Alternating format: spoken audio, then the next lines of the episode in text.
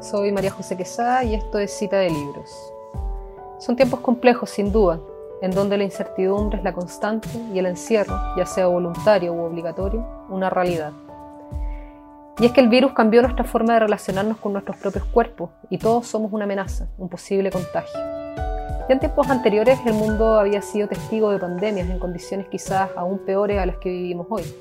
Actualmente, debido a los avances tecnológicos, contamos con otros mecanismos que nos permiten relacionarnos y cubrir, en la mayoría de los casos, las necesidades básicas de subsistencia.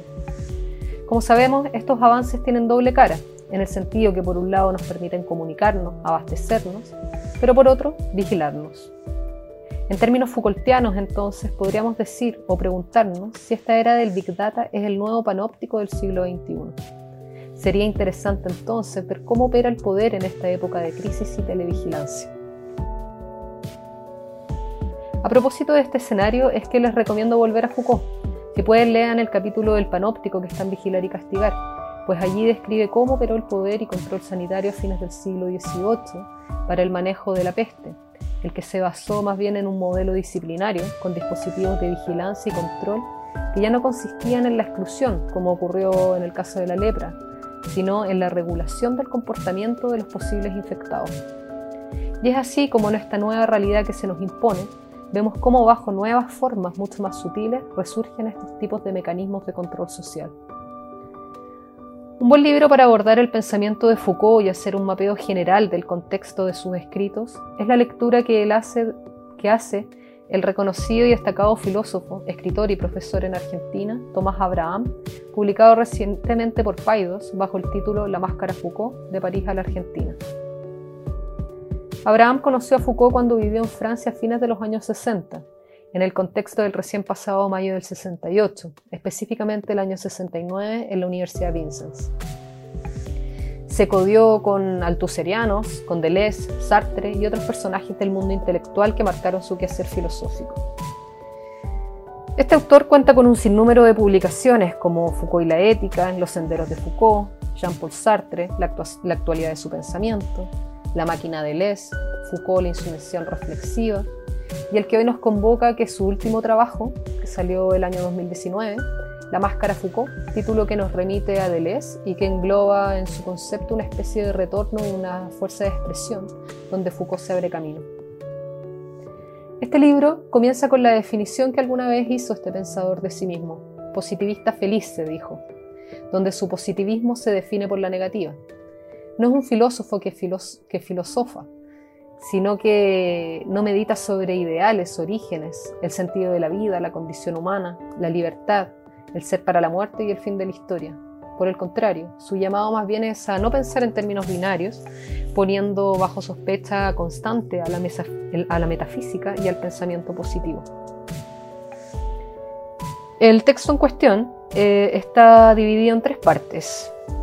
Eh, la primera, y en palabras del autor, nos habla de la felicidad de quienes lo conocieron íntimamente como amigo, amante, protector de su generosidad de anfitrión y consejero, de su alegría y sus momentos de depresión. La segunda y tercera parte están abocadas a su pensamiento no exento de polémica. Allí se relata su encuentro con los antipsiquiatras y su postura transgresora llevada al límite en relación a su opinión sobre la violación y la sexualidad de los niños, también hay un capítulo interesante sobre el llamado intelectual específico, que se opone al intelectual universal, donde se pone el ejemplo de Robert Oppenheimer, el padre de la bomba atómica.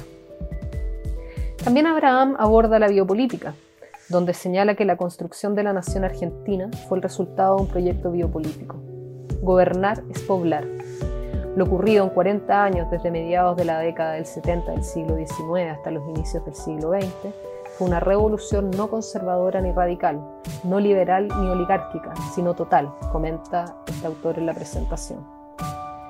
Abraham, en, en, una entrevista que le hicieron hace poco en Argentina por la publicación de este libro, sostiene que él principalmente se define como profesor de filosofía. Y a propósito de eso, me acordé que hay un pasaje en el libro donde cuenta cómo aborda Foucault en sus clases relato que les voy a leer a continuación con el fin de dejarlos invitados a adquirir este texto y a sumergirse en la filosofía, que como dice Abraham eh, es como una fiesta donde se trata el tema del poder, el saber, la verdad y el placer. Entonces ahora les voy a, les voy a ir leyendo el, texto de, de Foucault. El capítulo se llama ¿La verdad se dice o existe?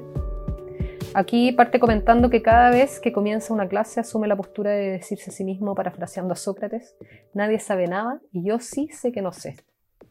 Ahora sí voy a leer lo que, lo que dice este autor. Así, una vez relajado, de acuerdo a mi perspectiva docente, inicié mi último curso sobre Michel Foucault comunicándole al alumnado que había dos Foucault, uno apolíneo y el otro dionisíaco. El primero escribió las palabras y las cosas, Raymond Russell, el uso de los placeres y el cuidado de sí. El segundo publica la historia de la locura en la época clásica y vigilar y castigar. Otros textos son híbridos, momentos de pasaje, anuncios de futuros libros o puesta a punto metodológica. El Apolinio habla de texturas, superficies, combinaciones y juegos. Es el mundo de la forma que provoca placer ante la buena composición de los elementos, el que causa asombro porque las cosas son tal como se manifiestan. Es el de una inocencia que no se resiste a la metamorfosis ni al devenir de lo que es. El dionisiaco, por su parte, penetra la corteza del acontecer, desciende al infierno de Vulcano y se funde con la energía universal que todo lo genera. Es el absoluto de los cuerpos que, una vez engendrados, vuelven a lo, informe para fundirse en el fuego inicial. El estómago del insaciable.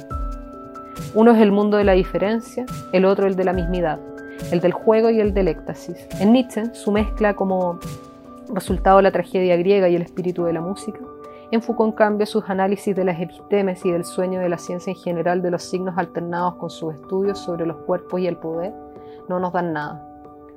Por eso hay dos Foucault, que no se funden entre sí, no uno joven y otro viejo, ni uno Nobel y el otro maduro, sino dos en un mismo filósofo. Se deslizan el uno en el otro, de la ética a la política y del arte de la guerra. Termina la cita.